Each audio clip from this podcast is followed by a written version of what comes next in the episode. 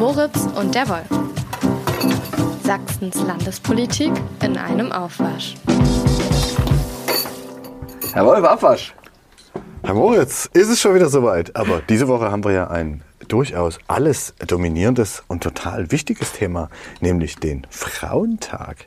Und ähm, das ist das Megathema und witzigerweise haben wir noch zwei. Da geht es auch um Frauen, sogar ziemlich starke Frauen. Einmal die äh, ehemalige AfD-Chefin Frauke Petri, die ein besonderes Gerichtsverfahren in Dresden äh, geführt hat in dieser Woche. Und äh, die linken Politikerin Sarah Wagenknecht mal wieder. Diesmal aber, weil sie der sächsische Ministerpräsident überraschend deutlich kritisiert hat.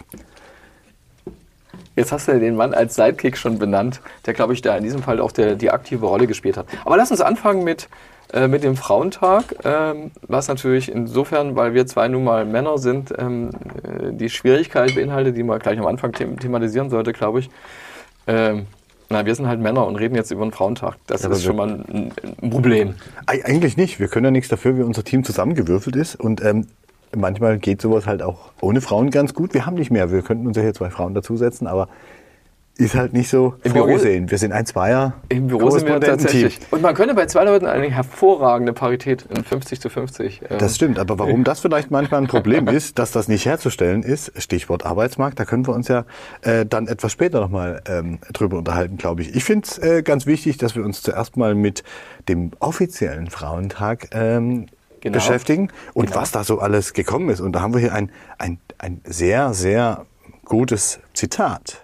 Trotz aller erreichten Fortschritte ist es in unserer Gesellschaft unbestritten notwendig, Frauen zur politischen Teilhabe zu ermutigen. Verehrte Frauen, Sie dürfen sicher sein, dass der Sächsische Landtag in seiner Arbeit die gleichberechtigte Teilhabe verinnerlicht hat. Denn damit orientiert er sich an dem, was in der sächsischen Verfassung schon 1992 festgeschrieben wurde. Ganz einfach und ganz kurz, Frauen und Männer sind gleichberechtigt. Punkt. Schon seit 1992. Ist eigentlich krass, oder? Dass er das schon sagt, der Ja, ja. Landtagspräsident Ja. Matthias Rösler von der ich CDU. glaube, ich glaube, das ist ihm so durchgerutscht. Er meinte wahrscheinlich in diesem Fall, dass es die Verfassung ja gibt, äh, an, derer, an deren Erstellung und Erarbeitung er selbst beteiligt war, als einer von wenigen Landtagsabgeordneten noch. Und das war halt 92. Ist schon eine ganze Weile her. krass lang dabei, könnte man sagen. Ne? Und das Ja. ist, äh, aber was ich spannend finde, äh, er belässt ja so ein bisschen bei Allgemeinplätzen. Zahlen hat er ja auch im weiteren Verlauf seiner ähm, Festrede, könnte man sagen. Hm, War es gar nicht. Ich, ich, ich sag mal eingangs, es war nicht am Frauentag selbst, sondern es war an dem Samstag davor, also ziemlich genau eine Woche her, als im Landtag eine Veranstaltung des äh, ähm, Justizministeriums, was nicht nur das Justizministerium ist, sondern des Ministeriums der Justiz und für Demokratie, Und Gleichstellung? Gleichstellung in wichtig. Genau, USDEC in der Kurzform stattgefunden hat. Also die Ministerin Katja Mayer war die Gastgeberin und ähm, eigentlich dieser Veranstaltung und ähm, als Hausherr hat ähm, Matthias Rösler, der CDU, Abgeordnete und Landtagspräsident auch schon seit, seit vielen Jahren, äh, dort am Anfang ein Grußwort gehalten. Und da hat er das gesagt und war einer von, ich war auch, ich saß oben auf der Besuchertribüne und Matthias Rösler saß im, im Parlament selbst, war einer von sehr, sehr wenigen Männern äh, in, diesem, in diesem Plenum. Und dass er nicht genau die Zahlen ge genannt hast, das hat dann äh, jemand ja abgenommen. Man könnte theoretisch von Arbeitsteilung sprechen. Du hast, du hast den Namen auch, glaube ich, schon, zumindest den Ministeriumsnamen eingeworfen, die Justizministerin Katja Mayer. Hören wir doch mal rein, wie sie das Ganze eingeordnet hat. Aktuell liegt der Frauenanteil im sächsischen Landtag bei unter 30 Prozent. Sie wissen, bei 30 Prozent ist ungefähr die kritische Masse. Ähm, aber das Ziel sind natürlich 50 Prozent. Und das bedeutet eben auch eine Verschlechterung zur letzten Legislaturperiode. Und auf kommunaler Ebene sieht es in Sachsen nicht besser aus, ganz im Gegenteil, denn dort ist seit den letzten Kreistagswahlen nicht einmal ein Fünftel der Sitze von Frauen besetzt. Also sie hat die Zahlen ausgepackt und sie hat auch recht. Sie hat jetzt nicht die genaue Zahl genannt, sondern sie hatte nur gesagt, dass es unter 30 Prozent waren. Tatsächlich waren es bis zur Landtagswahl 2019 43 von 120 Leuten. Das ist mehr als diese ähm, 33 Prozent. Warum ist das so, dass das jetzt so, das ist ja schon ein deutlicher Abfall. Ja, Das, das war, naja, und jetzt sind es 34. Also das ist der eigentliche Abfall. Ne? Also von diesen 43 zu Sie den hat 30 34. gesagt. Ja, ja, ja. ja. Sie hat weniger als 30 Prozent gesagt. Also, weißt du, sie hat die genaue Zahl hat sie, noch, hat sie gar nicht genannt. Das sind 28,6 Prozent. Das ist Oh, das ist, noch, das ist ja noch schrecklicher. Ja, das ist wirklich ähm, sehr, sehr äh, wenig.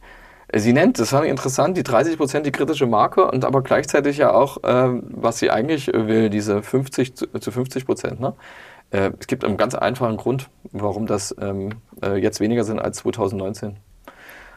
Und ähm, der liegt äh, an der äh, deutlich größer gewordenen AfD-Fraktion.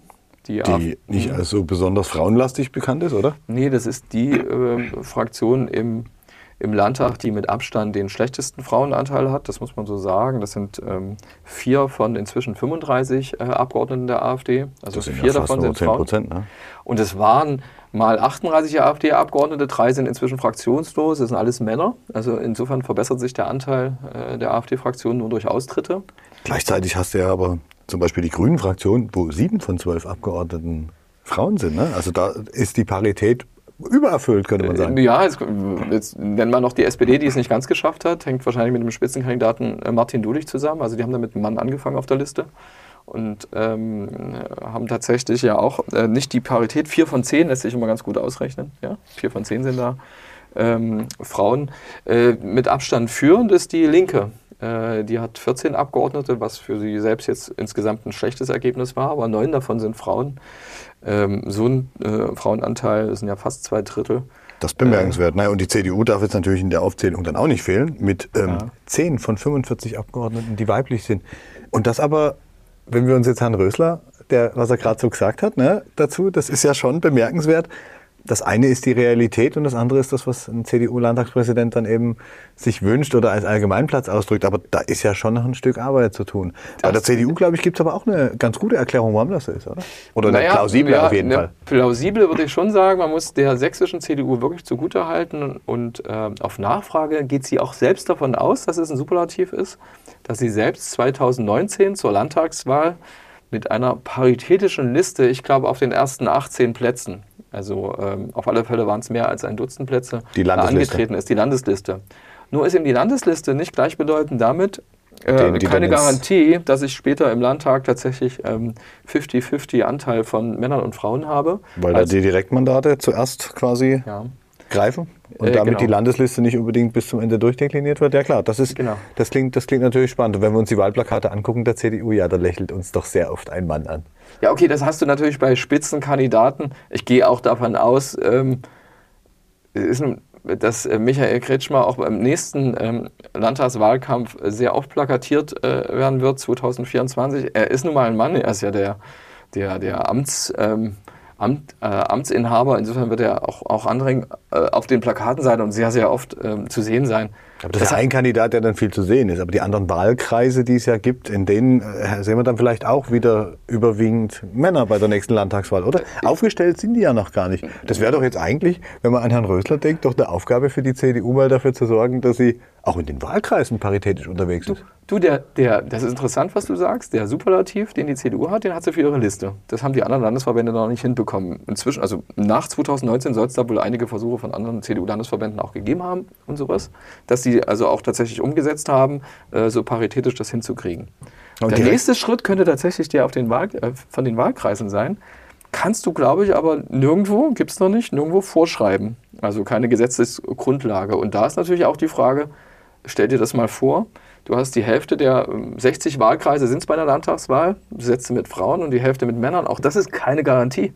Nee, das natürlich ist, äh, nicht, klar. Äh, die, die, die, Lösung hätte tatsächlich die Linke gehabt. Die Linke hatte einen ähm, ähm, Vorschlag, Gesetzesvorschlag ähm, eingebracht in den Landtag, äh, glaube ich auch, nämlich zur ähm, Doppelbesetzung. Also, dass du, dass du in Wahlkreise hast und mit zwei, dass du die paritätisch besetzt. Also eine Partei mit zwei Kandidaten ja, oh Mensch, das war ein, reingeht? Es, es, war, es war, ja genau. Also war, und, und das äh, wäre so, das war so eine Lösung. So ist es ja jetzt so, dass du überhaupt nichts vorher sagen kannst. Übrigens war das auch bei den Paritätgesetzen, ähm, die es in Brandenburg und Thüringen äh, gibt, äh, nur der Fall, dass es da mal um die Listen ging, ja, der Parteien. Also die Garantie, dass du einen Landtag hast, äh, der 50 zu 50 äh, Prozent nach der äh, Wahl dann mit Frauen und Männern besetzt ist, die hast du nicht. Dann, äh, aber dann gucken wir doch nochmal, was Frau Mayer noch so dazu zu sagen hatte, weil das war ja doch ganz spannend angesichts dieser Debatte um die Gleichstellung. Erst wenn Frauen in gleichem Maße politische Entscheidungsgremien vertreten sind wie Männern. Erst das, dann haben wir eine Vollendung unserer Demokratie und erst dann wird auch die Lebenswirklichkeit von Frauen auch so im politischen Handeln abgebildet werden, wie es notwendig ist.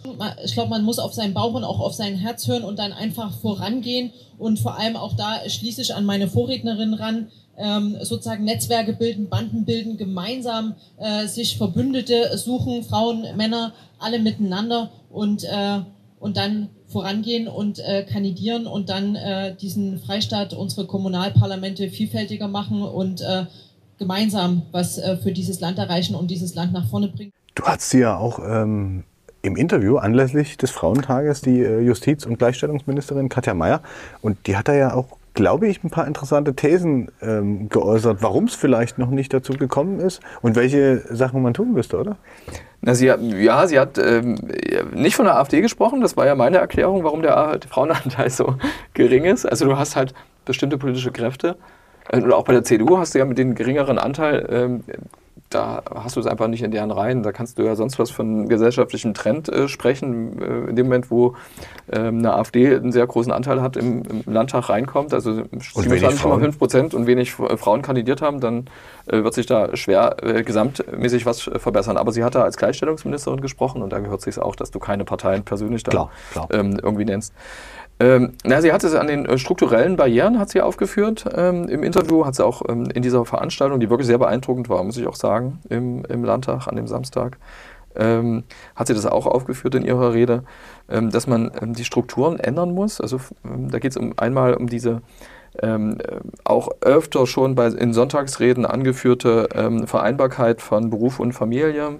Ähm, Katja Mayer hat dann auch noch von Pflegeaufgaben gesprochen, die besser werden, werden muss, wo du halt öfter Frauen hast, die sich dadurch eben eingeschränkt äh, äh, sehen und die auch faktisch ausgeschlossen sind. Ähm, Katja Mayer hat zum Beispiel auch von der Kindertagesbetreuung gesprochen, also für Kommunalparlamente. Äh, ja, wo, machst, wo, ne? wo, ich glaube, sie hat gesagt irgendwie, dass die Frauen, die das beträfe, die können dann halt nicht abends in Kreistags- oder Stadtratssitzungen oder Gemeinderatssitzungen sitzen, weil sie halt die Sorgearbeit übernehmen. Genau. Im Regelfall. Ne? Und, und da hat Corona äh, tatsächlich etwas vorangebracht. Das haben andere Parteien natürlich auch, also andere Parteien als die Grünen, der Katja Mayer angehört, ja auch ähm, erlebt, dass ähm, durch die, durch die ähm, den Trend, ähm, Gremiensitzungen ähm, dann äh, auch digital abzuhalten oder äh, hybrid, ja, viel, viel mehr Möglichkeiten äh, bestehen, jetzt ähm, diese Vereinbarkeit äh, von Familie und Beruf zum Beispiel äh, zu schaffen.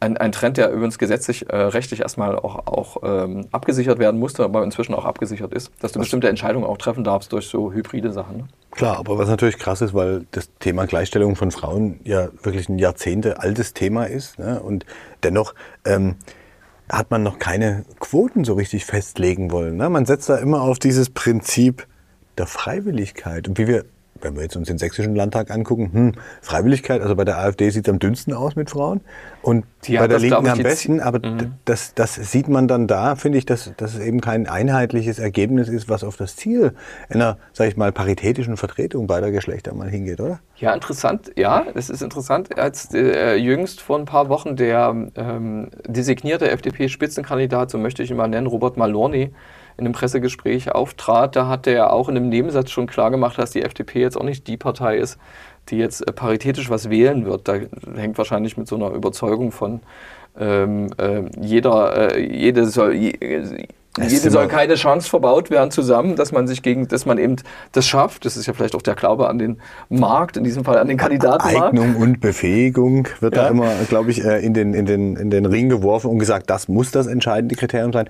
Wenn man aber danach geht, äh, Frau Mayer spricht ja von strukturellen Dingen auch. Ne? Ja. Männernetzwerke äh, bevorzugen unter Umständen Männer in der Einstellung äh, bei Jobs und ähnlichen Dingen. Aber das Thema Freiwilligkeit finde ich an der Stelle spannend. Es wäre doch längst an der Zeit, das mal zu beerdigen und zu sagen, Leute, wir machen jetzt hier eine Quote, weil von Freiwilligkeit, wie lange reden wir darüber schon? Naja, dann, wir haben schon eine ganze Weile und äh, in der Politik gab es tatsächlich zwei Versuche, äh, von Brandenburg und von Thüringen. Das waren so zwei Parität, Paritätsgesetze. Da ging es tatsächlich auch nur um die Liste. Also Parteien äh, nur äh, dann zuzulassen zur Landtagswahl, wenn sie paritätisch die Listen aufstellen.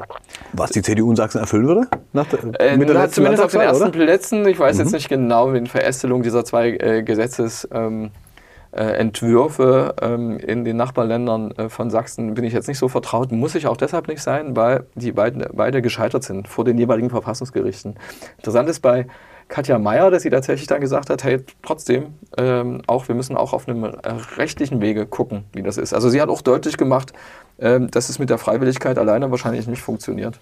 Ja, das siehst du auch in anderen Bereichen, wo die Politik dann immer, auch die Bundespolitik von Freiwilligkeit redet. Das sehen wir bei Klimaschutzzielen, das sehen wir bei Verpflichtungen der deutschen Autoindustrie. Da denke ich an Frau Merkel, die immer von ähm, Freiwilligkeit gesprochen hat und bitte, bitte, liebe Industrie, macht die Autos sauberer, verbraucht weniger, dann haben wir auch kein Klimaschutzproblem. Und wo sind wir gelandet? Bei dicken SUVs, die viel verbrauchen und eben nicht wie die schönen kleinen Diesel von Anfang der 90er Jahre nur mit drei Litern unterwegs sind. Aber und da ist Freiwilligkeit bei manchen Dingen echt ich meine, wir zahlen da auch nicht freiwillig Steuern.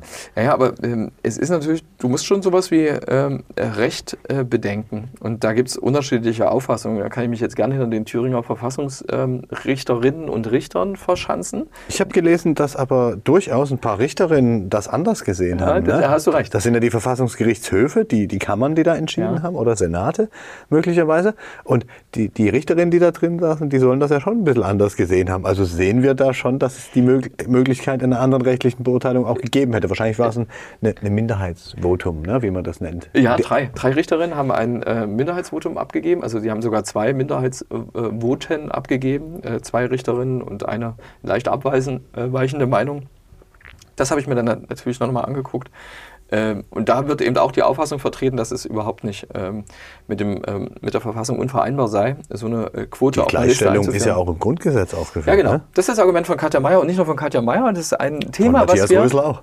Was wir, Matthias Rösler hat übrigens auch gesagt, dass man nicht nur am Frauentag über, ähm, ähm, reden soll, äh, über, über, die, über, die, über diese Themen. Und Klar, hat dafür auch Applaus wir, bekommen. Wir machen es ja. ja. auch ein paar Tage danach. Ne?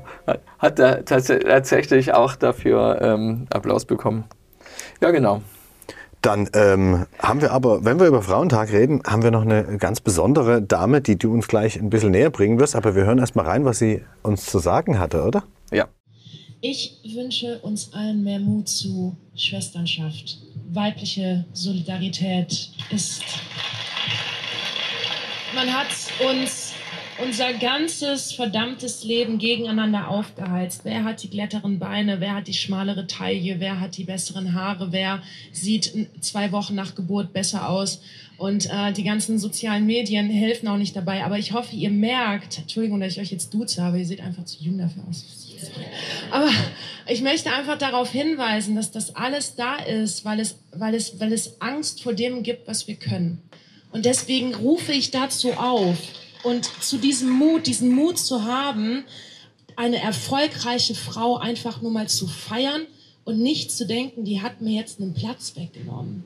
Oder Mist, da wo die ist. Na? Und den Mut, den, den, den, den gebe ich euch heute mit, weil ich kann euch sagen, und deswegen kämpfe ich auch für die Parität, weil das, was dem ländlichen Raum fehlt, sind genügend Plätze für Frauen und deswegen werden die Ellbogen so spitz. Das ist nichts Persönliches, aber die Frauen haben Angst, weil sie wissen, entweder ich oder eine andere. Und das lässt sich nur durch ein paritätisches Wahlgesetz ändern.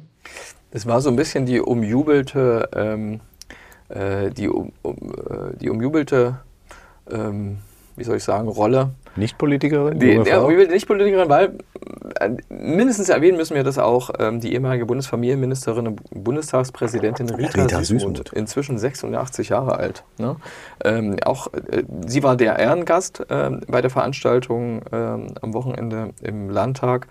Ähm, sie hat auch äh, Leute ich habe auch Nachricht eingeholt von jemandem aus der CDU, die sagte, sehr beeindruckt gewesen ähm, ähm, von Rita Süßmuth, die sich auch äh, sehr, sehr, eingesetzt hat und eine Vorkämpferin für Parität ist und damals ja. für, für Quote war. Das aber war jetzt nicht Rita Süßmuth, sondern es war Jessie James Lafleur, eine 1985 in Belgien geborene Spoken Word Artistin. Also sie ist damals nicht geboren worden als Spoken Word Artistin, aber so ähm, stellt sie sich selbst vor. Sie also macht gesprochenes Wort Artistin. Ja, ja okay. genau. Spoken Word, okay. Ja, ja, es steht auch Rap da, sie Rapperin äh, macht und so. Also sie ist so eine Künstlerin in, in der Hinsicht, macht auch viele Projekte im ländlichen Raum. Im, in Ostsachsen, hat dort auch eine Initiative gegründet und ich glaube, ihr, das hat sie auch beschrieben, eines ihrer, ihrer ähm, äh, äh, Motivation für ihr Handeln ist so, äh, Frauen, Mädchen zu stärken, die im ländlichen Raum sind und denen auch Kraft zu geben und irgendwie sich durchzusetzen und äh, sie zur Entfaltung zu bringen. Und was du gerade gehört hast, war ja sehr, sehr spannend mit der weiblichen, ähm, mit der weiblichen Solidarität. Das ist wirklich spannend. Interessant ist natürlich die Nummer auch mit dem ländlichen Raum, wo, wo sie sagte, dass man so gegenseitig, dass man eine Rolle hat und nur einer könne und es sind vielleicht mehrere Frauen konkurrieren da. Ähm, es ist ja so, dass im ländlichen Raum gar nicht so viele Frauen ähm, existieren, zumindest nicht in Ostsachsen, ja? Das ist, das ist, glaube ich, der Punkt. Die muss wahrscheinlich ganz schön suchen im ländlichen Raum, weil sich die, der Frauenanteil an der Gesellschaft schon alleine im Generellen ziemlich verändert hat. Um das mal in Zahlen zu packen, 1982 auf dem heutigen Gebiet von Sachsen, das damals die drei Bezirke Dresden, Leipzig und äh, Karl-Marx-Stadt waren, war der Frauenanteil in der Gesamtbevölkerung bei 53,6 Prozent. Das konnte man damals schon damit erklären, dass Frauen eine deutlich höhere Lebenserwartung hatten als Männer und mhm. damit per se einfach immer mehr Frauen vorhanden waren, weil die länger gelebt haben. Dieser Anteil ist bis 2021 auf 50,7 gesunken. Das klingt jetzt irgendwie noch ganz toll, als wären es immer noch mehr immer Frauen als, als, Männer, aber man muss dazu wissen, die meisten Frauen sind, wenn dann, im städtischen, großstädtischen Bereich mhm. unterwegs. Der ländliche Raum ist sogar ziemlich ausgeblutet, weil junge Frauen ähm, heute, wenn sie eine Ausbildung suchen, wenn sie sich entwickeln wollen, studieren wollen, gehen die meistens weg aus dem ländlichen Raum und kommen nicht wieder. Das sind, lässt sich anhand von Statistiken über die letzten Jahrzehnte auch ganz gut nachweisen. Und der entscheidende Punkt ist die Frauen zwischen 20 und 46 Jahren. Also die, die vielleicht Familien gründen, Unternehmen gründen, ähm, Kinder kriegen, aktiv im Leben sind und so weiter, geile Jobs wollen, die gibt's da fast gar nicht mehr. Dafür viele Ältere, weil auch heute noch gilt, Frauen haben eine äh, längere Lebenserwartung als Männer. Und das ist natürlich eine spannende Geschichte. Und da kommt dann natürlich auch noch dazu, Jobs. Wo sollen die herkommen? Mhm. Und wenn sie dann da sind, will eine junge, gut ausgebildete Frau vielleicht irgendwo an die tschechische Grenze im Erzgebirge oder im Vogtland, wenn sie gleichzeitig in Leipzig an der Uni arbeiten könnte, in Berlin, Köln, München oder Hamburg. Es ist ja heute alles grenzenlos und schon deswegen, glaube ich, wird es sehr eng im ländlichen Raum das Spannende ist ja, dass wir aber trotzdem diese Probleme eigentlich auch die westdeutsche Region schon lange haben mussten, so in dem, in dem alten vor der, vor der Wende, weißt du? Klar, also, das, was man früher das Zonenrandgebiet genannt hat, vor ja, allen Dingen, glaube ich. Ne? Ja, aber dieses, was ich, die urbanen Zentren, die super cool sind und die äh, geringer werdenden Möglichkeiten im ländlichen Raum, weil es immer wieder in all, allen möglichen Branchen da Transformationsprozesse gab und dann auch Arbeitgeber weggefallen sind. Ja, bis, bis auf mhm. bestimmte Boom, Boomregionen. Ja. Ne? Wenn du nach Bayern schaust, hast du das Problem wahrscheinlich nur wirklich auch an der tschechischen Grenze, aber nicht unbedingt äh, rund um München. München oder Ingolstadt und sowas. Ich, ich, ich, finde schon, ich meine, es ist jetzt nicht so, wir haben es ja vorhin mit der FDP angesprochen, dass so eine, ähm, eine gleichmäßiger Anteil, ein 50, äh, ein 50-50-Lösung, zum Beispiel im, Landes, äh, im Landesparlament oder in den Kommunalparlamenten, dass das total umstritten, unumstritten wäre, ist umstritten.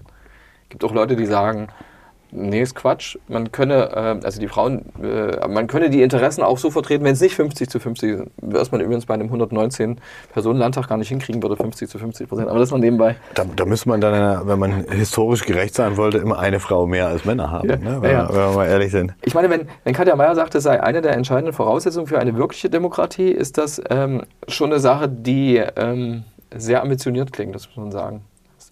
Definitiv. Und wenn es dann an bestimmten Schaltstellen mal zur Neubesetzung kommen muss, ne, dann die Diskussion ist da ja an der Stelle auch aufgeflammt. Wir denken an das Amt äh, oder das Bundesministerium der Verteidigung, ja. sollten wir vielleicht geschlechterneutral ja. erstmal sagen. Da gab es eine Verteidigungsministerin, Frau Lambrecht, Christine genau. Lambrecht von der SPD, die jetzt so eine, sagen wir mal, semi-gute Figur gemacht hat in dem reichlichen Jahr, was sie im Amt war? Weil du das sagst gerade, ganz kurz, muss ich einhaken, semi-gute Figur machen. Ich habe mal von der Chemnitzer Oberbürgermeisterin Barbara Ludwig, als sie es war, schon ganz lange her, äh, sie hat das über jemanden machen lassen, ihre Sprecherin damals. habe ich ein, eine, schon eine äh, Kritik bekommen, weil ich dieses, ähm, dieses Wort von einer guten Figur, ja, sie machte in den Koalitionsverhandlungen oh. damals, habe ich benutzt. Und sie fand das ich glaube nicht sexistisch, aber sie fand das eben frauenfeindlich. Ja, das stimmt. Wenn man und dann habe, konnte ich, aber ich konnte das entkräften, indem ich, ich weiß nicht mehr bei wem, aber bei einem Mann, ja, kurze Zeit vorher, also ich hatte das einmal verwendet bei ihr und, äh, und ich hatte es bei einem Mann vorher auch beschrieben äh, und ich habe da, also. Äh, äh und damit dieses, Gleichberechtigung hergestellt. Ja, ja klar. Also man kann auch als Mann eine gute Figur machen. Aber du hast es gerade auch unbewusst gesagt. Ja, un unbewusst, aber dann füge ich dem jetzt ganz schnell äh, hinzu, dass äh, der damalige Bundesverteidigungsminister äh, zu Gutenberg nicht nur eine semi-gute Figur, sondern eine richtig schlechte Figur abgegeben hat, um das jetzt wieder Das, auszugleichen. das, sehen bis heute, das, sehen, das wir- sehen bis heute Leute anders. Nee, wir lenken ab. Aber ich wollte auch noch was sagen. Katja Mayer hat an dem Tag, an dem Boris Pistorius ernannt worden war oder bekannt gegeben und ich glaube auch ernannt wurde, der ehemalige hatte sie- sächsische Innenminister Ja. von der SPD. wollte es der Zufall, dass Niedersächsische? Kat- äh, wollte es der Zufall, dass Katja Mayer das, ähm, ihren Entwurf, ich glaube Referentenentwurf fürs Gleichstellungsgesetz äh, im öffentlichen Dienst äh, vorgestellt hat. Äh, vielleicht äh, könnte es jetzt auch falsch aus, ähm, ein falscher Ausdruck sein im Gesetz, aber es war auf alle Fälle für ein, ein, einen Einsatz für den öffentlichen Dienst, um den Frauenanteil zu erhöhen. Und ähm, da wurde sie gefragt auf dieser Kabinettspressekonferenz, ja, am selben Tag hm, hier ähm, wurde ja die Quote in der Bundesregierung eben äh, durch, diese, durch diese Ernennung ähm, ja, verschlechtert. Ist ja so. Und heute ist Boris Pistorius, was ist er? Also ich habe Umfragen gesehen, wo er der beliebteste Ja. Bundespolitiker ist. Ne?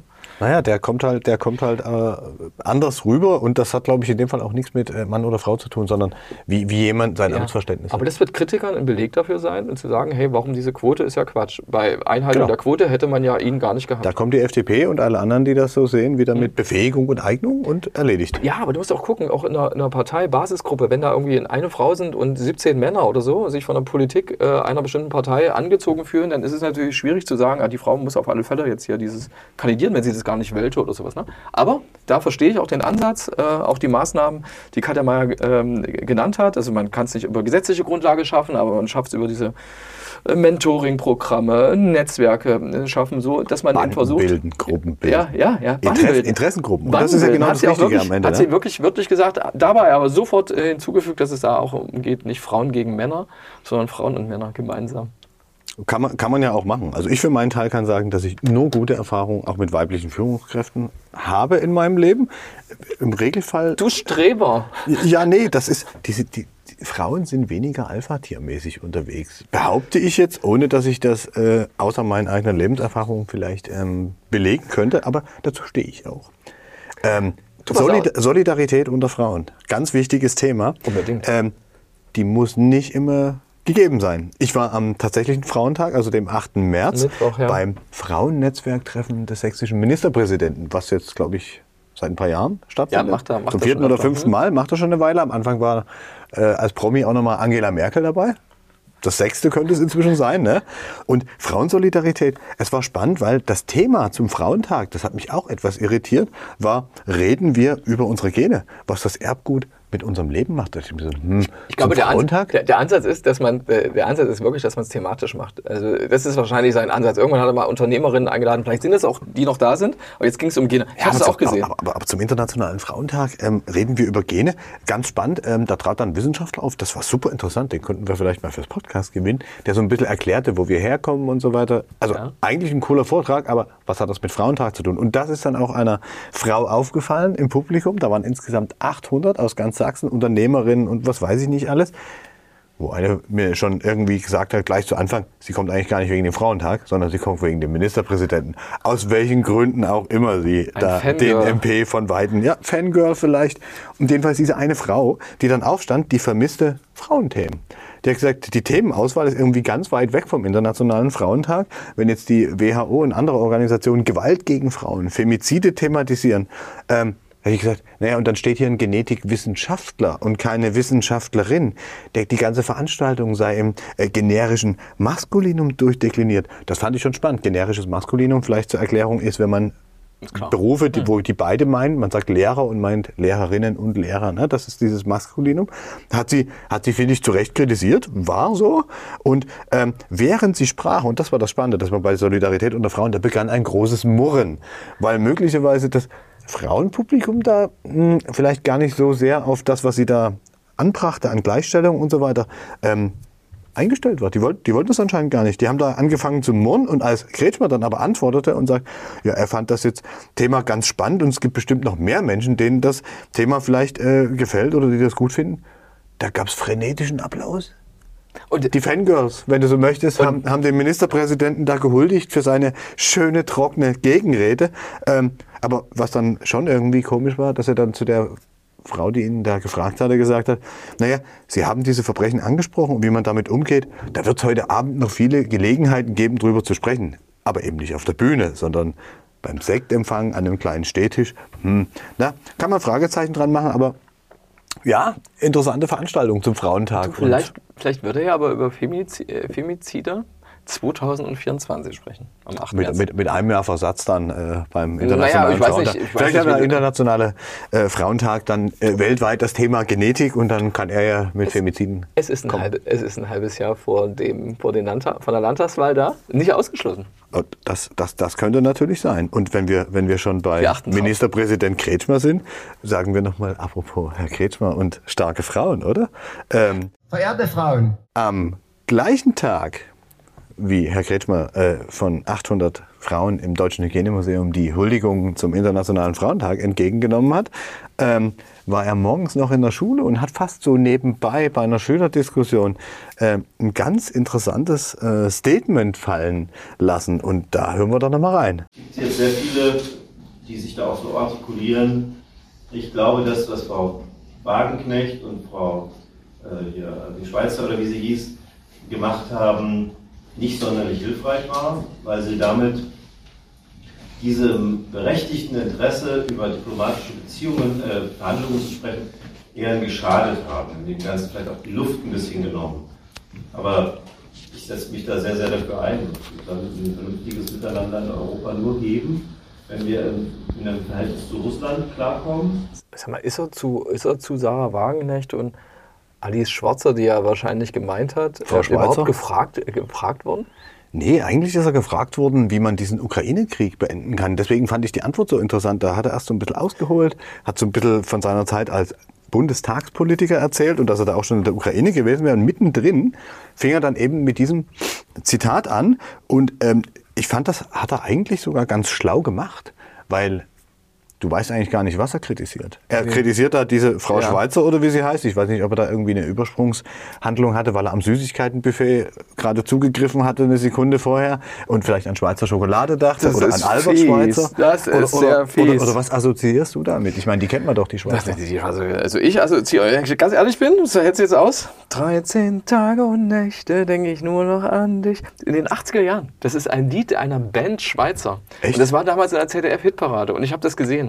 Und, Das, zu äh, nicht- DDR-Zeiten konntest du das sehen. Wow. Ja, ich weiß gar nicht, konnte man in Görlitz, äh, konnte man Westfernsehen empfangen? Nee, in Görlitz nicht. Görlitz gehörte, Siehste? glaube ich, mit zum Tal der Das ist der. Unterschied. Also ich assoziiere etwas, was Michael Kretschmer wahrscheinlich nicht assoziiert, der äh, 87, also genauso alt war wie ich. Ähm, aber ähm, das war so eine Band.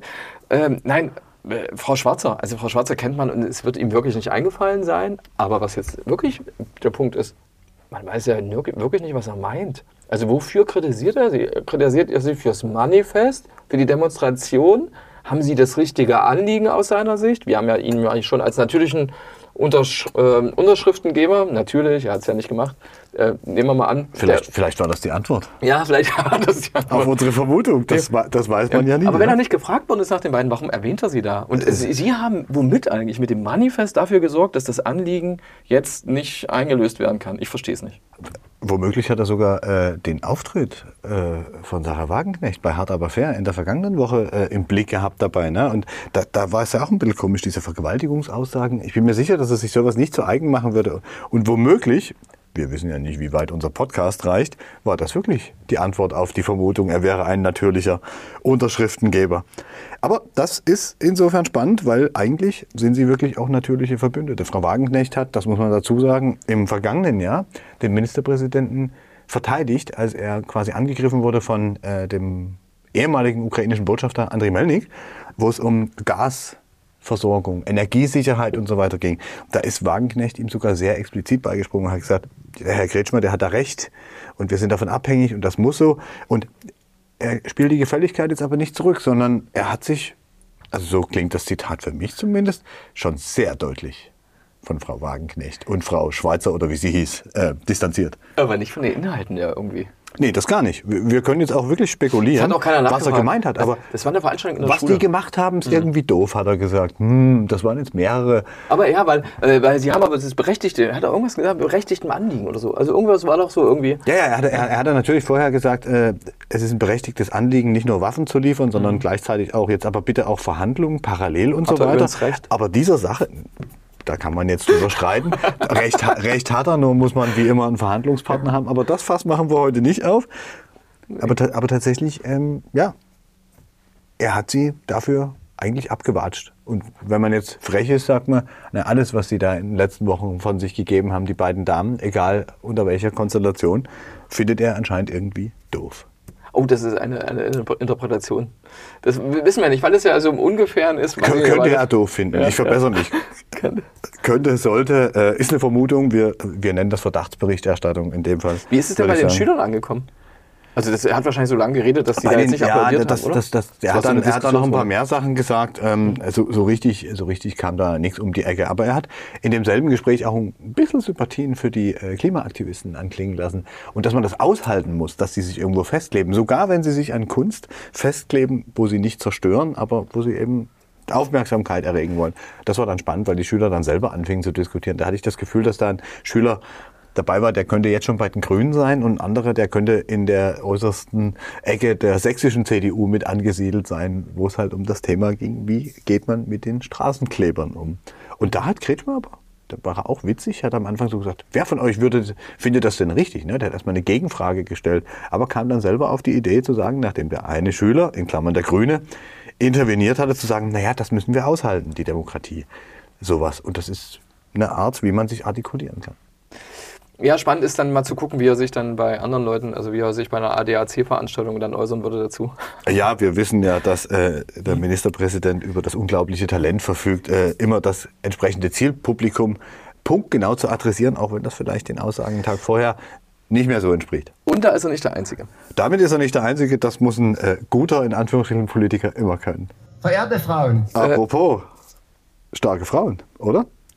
Apropos starke Frauen, ja, ich hatte, und das hattest du ja eingangs erwähnt, ähm, tatsächlich am, zu Wochenbeginn einen, ähm, am Dienstag, ja, es war am Dienstag ein Prozesstermin, auf den ich mich durchaus gefreut habe, auch äh, vor dem Oberlandesgericht. Ähm, da ist Frauke Petri, die ehemalige AfD-Chefin, ähm, äh, verwickelt gewesen, also hat, hat entscheidenden Anteil daran, dass es diesen, diesen Termin gab.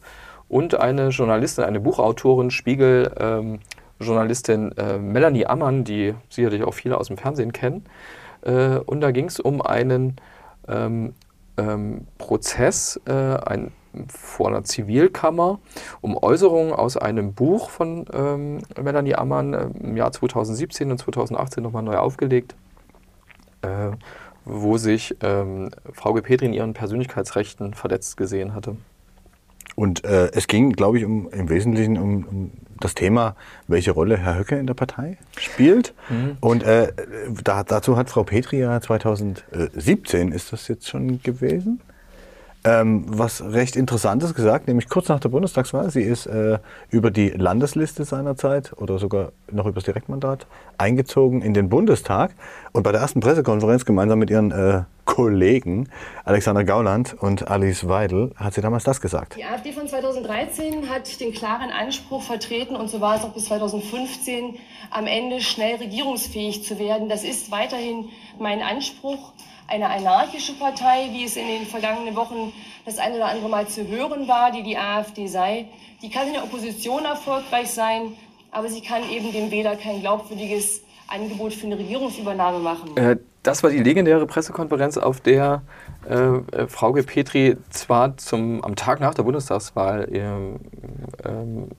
den Einzug äh, erstmal begrüßt hat und nochmal so eine ähm, äh, ganze ähm, Analyse und äh, Situationsbeschreibung vorgegeben hat, aber sich dann letzten Endes aus der Partei verabschiedet hat, womit tatsächlich dann ihr, ihr Abgang so ein bisschen ähm, dann ja so eingeleitet wurde, ihr totaler Abgang. Der hat schon angefangen vorher, in demselben Jahr, im Frühjahr 2017, ähm, ist, ähm, sind Alice Weidel und Alexander Gauland zu den Spitzenkandidaten damals gewählt worden, ähm, äh, zur Bundestagswahl, sie nicht. Und ähm, da, äh, noch, noch ein paar Monate vorher, es war glaube ich Januar 2017, ist dieses Buch erschienen von Melanie Ammann und äh, Frauke Petri. Und du erinnerst dich auch an die ähm, Brauhaus-Watzke-Rede von. Äh, das Brauhaus Watzke, das äh, für manche seitdem das Brauhaus Höcke ist. Ja. Also die Rede des oh, äh, Thüringer ja. AfD-Politikers ja. Björn Höcke. Sie hat ihn in dieser Pressekonferenz nicht benannt, aber ich glaube, der schwebte als rosa Elefant über dieser Rede damals äh, weil ihr ja glaubt, oder weil intern ja auch hier und da, wenn ich das jetzt richtig interpretiere, bestritten wurde, dass äh, Höcke da so ein großes Problem sei und dass vor allen Dingen die Medien dran schuld sind, oder? dass Ja, ja. Höcke so ein, so, ein, so ein großes Phänomen ist. Also ich glaube, dass der dann 2017 schon so ein Phänomen war. Das war Frau Petri schon auch klar. Frau Petri hatte, darf man nicht vergessen, ähm, ein paar Tage, lass es wenige Wochen sein, ähm, nach, der, ähm, nach dem Brauhaus-Watzke-Auftritt ja, auch die, den, ähm, die Parteiausschussverfahren, also die Anträge gestellt. Und zwar gegen Meyer und gegen Höcke. Ich glaube, es war gegen beide. Vielleicht hat es Jens Meyer, der Richter, der vor Höcke gesprochen hat, das muss man, glaube ich, nochmal dazu der, sagen. Ähm, wie hieß er denn bei uns eigentlich? Der, der, der kleine Höcke hat er sich selbst genannt, glaube ich. Ne? Der, der kleine Höcke, ja. Genau. Und ähm, der Punkt, äh, der auch mit diesem Prozess jetzt äh, zusammenhängt vor dem Oberlandesgericht, das ist schon die zweite Instanz gewesen, ist schon der aus meiner Sicht, dass es Frau Gepeti darum geht, an ihrem Ruf zu arbeiten und dass sie auch eine Sache äh, sich falsch, ähm, falsch sieht, auch in den Geschichtsbüchern vielleicht eines Tages, als diejenige, die ähm, äh, jemanden wie Björn Höcke zum Aufstieg innerhalb der Partei äh, verholfen hat. Äh, es existieren ja Fotos äh, von, als die parallel Alexander Gauland in Brandenburg, ähm, Björn Höcke in Thüringen und sie selbst in Sachsen 2014 zur Landtagswahl in Ostdeutschland angetreten waren und damals alle drei reingekommen sind. Äh, Frau Petri übrigens noch mit äh, nicht, nicht ein zweistelligen Ergebnis. Ja, und das war doch noch die Zeit, wo Bernd, Bernd Lucke auch noch mit, also der Genau. äh, erste Parteichef, kann man sagen, äh, der AfD mit dabei war. Da gibt es ja auch da gibt's wirklich hübsche Fotos aus dieser Zeit. Ne? Gauland, Ja. Höcke, Petri und eben äh, Herr. Lucke auf einem Ja. Foto und sie grinsen so unschuldig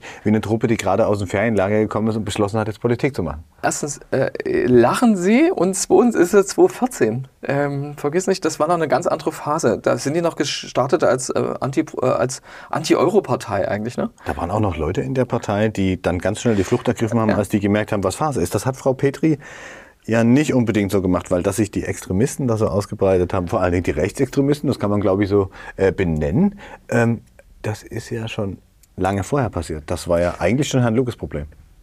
Stimmt, aber Frau Petri war ja auch von Anfang an dabei. Also war ja auch eine der Sprecherinnen äh, mit äh, neben Lucke von Anfang an. Und ich glaube, dass du d- jemanden überfordern würdest, wenn du dem sagst, hey, du musst dafür sorgen, dass ähm, äh, du musst dafür, dass du genau guckst, wer, wer in deine Partei kommt. Und bei Höcke, und da kann ich sie in gewisser äh, äh, Weise tatsächlich auch verstehen, äh, die Darstellung, dass sie zum Beispiel dann gegen Lucke 2015 müsste das gewesen sein, angetreten war auf dem Essener Parteitag und dort sich durchgesetzt hat gegen Lucke. Und da ging es dann, vorher gab es eine Satzungsänderung, dass es nur noch einen äh, Spitzen geben, geben soll, und dann gab es dann doch zwei.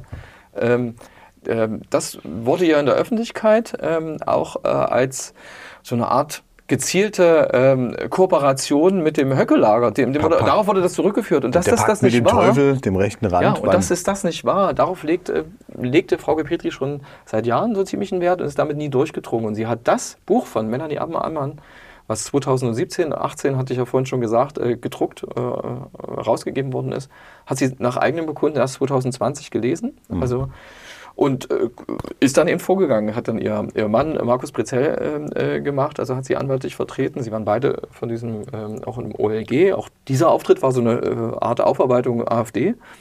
Und ähm, sie hat, das muss man sagen, es ist ein widerruflicher Vergleich. Also da haben beide Parteien noch Möglichkeit, ich glaube jetzt dann noch eine Woche, ähm, ähm, ähm, nochmal ähm, davon zurückzutreten. Aber ein paar Passagen äh, dürfte Melanie Ammann nicht wiederholen oder der Verlag nicht. aber, nochmal aber das. Buch muss, glaube ich, auch nicht eingestampft werden. Äh, Ja, das, stimmt. das ist so ein, einer- auch so ein Teil. Das ist ganz wichtig, auch für so einen Verlag insofern. Und der, das Buch hat sich, überleg mal, 2017, 18, da haben sich Inhalte natürlich auch schon, auch schon überholt. Also da, das wird so äh, doof gar nicht sein für den Verlag und Melanie Ammann. Ja, und wahrscheinlich ähm, überholt auch in dem Sinne, dass sich die Lage tatsächlich noch weiter in eine Richtung, die man damals vielleicht nur antizipiert hat, entwickelt hat. Und ich finde tatsächlich, dass man durchaus zulässigerweise auf den Gedanken kommen kann, dass die ersten Vorsitzenden der AfD ähm, das schon bewusst erstmal mitgenommen haben, weil diese eurokritische Partei, das auch Lucke hat die ja, wenn man so will, am Anfang, ja, wir wollen keine Extremisten. Er hat sich gegen Reichsbürger und alles ausgesprochen. Aber am Ende waren die natürlich als Mitglieder zum Zahlen verstärken, zum Ergebnisse holen und zum Eindringen in, in Milieus, in die jetzt eine Professorenpartei, die sich nur mit äh, der Abschaffung des Euro beschäftigt, womöglich nicht reingekommen wäre. Und ich denke, der Schluss ist zulässig, ohne Frau Petri jetzt auch zu nahe zu treten, dass sie das auch eine ganze Weile zumindest ge vielleicht nicht gebilligt hat, aber sie hat es hingenommen und äh, hat sich nicht unbedingt so richtig heftig aktiv dagegen gewehrt. In Interviews hat sie da immer wieder gesagt, das hat bei uns in der Partei keinen Platz. Aber wenn wir mal ehrlich sind, ähm, was war denn dann mit Wahlen, was war mit anderen AfD-Mitgliedern, die Sprüche geklopft haben hier und da. Und man sieht ja, Frau Petri hat Herrn Lucke beerbt über dieses Thema ein Stück weit auch. Und sie ist dann am Ende auch beerbt worden. Und wir wissen, wer jetzt da den Vorsitz hat und wie die mit dem Thema umgehen. Das glaube ich aber nicht, äh, der ähm, Höcke da aus, aus Thüringen. Nein, was ich, ein bisschen muss ich ja widersprechen. Also ich glaube schon, dass sie, ähm, wenn du, äh, es gab damals immer wieder äh, die Versuche, jemanden aus der Partei, der schon drinne war, ähm, wieder rauszubekommen. Und das war auch in Sachsen der Fall. Namen fallen mir da jetzt gar nicht ein, aber da gab es welche. Da gab es jemanden von der jungen Alternative in Dresden oder sowas, der dann aber trotzdem drin war. Das war, das war Frau Petri. Und wenn du dir äh, ihre gescheiterte blaue Partei dann anguckst, dann war deren Motto und äh, oberstes Credo quasi, ach, wir müssen aufpassen, wen wir in unsere junge Partei nehmen. Du wirst immer äh, bei so jungen Parteien, das hatten selbst die Piraten, du wirst immer, also Leute haben, das zieht Leute an, die du vielleicht gar nicht einschätzen kannst. Sie selbst hat mal im Interview danach gesagt, du kannst gar nicht in die Leute, äh, Leute reingucken. Dass sie trotzdem mitverantwortlich gemacht wird, das ist nun mal einfach das Schicksal. Das, ne? Da ist sie auch in der Historie der Partei mit drin. Ne? Wenn du das von heute retrospektiv anguckst, das Thema, ähm, wurde ja dann ganz schnell aus vor allen Dingen dem sächsischen Landesverband einer, der sich als quasi so ein Flügelverband, wir erinnern uns, äh, der Verfassungsschutz aber- hat diese parteiinterne Gruppierung, äh, viel stärker kann man das glaube ich gar nicht benennen, weil die nicht so organisiert erschienen nach außen, als ähm, verfassungsfeindlich, als gesicherte rechtsextremistische Bestrebung oder Verdachtsfall, wie auch immer, aber in jedem Fall Extremismus definiert. Und in Sachsen hat Jens Meyer, der Richter und spätere Bundestagsabgeordnete, ja auch gesagt, äh, Sachsen, die sind ganz viele Flügelanhänger. Und daran hat sich, glaube ich, auch nicht so viel geändert, auch wenn man den Pauke offiziell nicht Petri- mehr nennt. Pauke Petri gehörte nicht dazu und Nee, natürlich das auch ich. nie im Leben zu den Unterzeichnern der Thüringer Resolution, mit der das alles angefangen hat. Da hatte damals noch äh. Aber wir sind sehr, sehr weit in der Vergangenheit. Frau Petris Geschichte, das Ja. Buch ja irgendwie auch. Ich kann es verstehen mit dem Ruf. Das ist ein, das nur zur Vervollständigung. klar. Also sie ist damit auch, das ist ein Vergleich, wenn der zustande kommt, ist das auch gut für sie also, und äh, sie zufrieden. Und da legte sie auch nicht, das hat Markus Prezell gesagt, das hat vielleicht manche verwundert, aber gesagt, es geht ja nicht um das Geld, was sie da gefordert hatte auch, sondern es geht ja schon um den Ruf. Also ähm, sie hatte da keine Absicht. Ja, richtig. Verschwiegen hat, äh, halt, das war so ein Vorschlag von der Gegenseite, äh, dass, zu, äh, dass sie gar nicht drüber reden dürfte. Das, dieses Recht will sie sich ähm, behalten und aus gutem Grund halt, weil es ja um ihren Ruf geht. Oh, das Gericht hat das offensichtlich auch so gesehen. Ähm, dass Frau Petri diese Geschichte mit den Rechtsextremisten in der AfD umgetrieben hat, das hat man damals, glaube ich, auch bei dieser denkwürdigen Pressekonferenz nach der Bundestagswahl erlebt. Ähm, hören wir doch mal kurz rein. Und das ist der Grund, meine Damen und Herren, unter anderem in meinem Anspruch verbunden, dass ich aktiv gestalten möchte und eben Realpolitik im guten Sinne einer konservativen Politik machen werde, für mich nach langer Überlegung zu entscheiden, dass ich der AfD-Fraktion im Deutschen Bundestag nicht angehören werde. Ich möchte mich bei meinen Kollegen bedanken, bei Alice Weidel, bei Alexander Gauland und bei Jörg Meuthen und werde jetzt diesen Raum verlassen. Dankeschön. Das können wir eigentlich so stehen lassen, was Frau Petri da gesagt hat. Und kann sich jeder so selbst seine Gedanken drüber machen, oder? Haben wir schon wieder länger gebraucht für diesen Wochenabwasch, Herr Wolf. Macht ja nichts. Aber ich würde sagen, bis zum nächsten Mal, Herr Moritz. Bis zum nächsten Mal.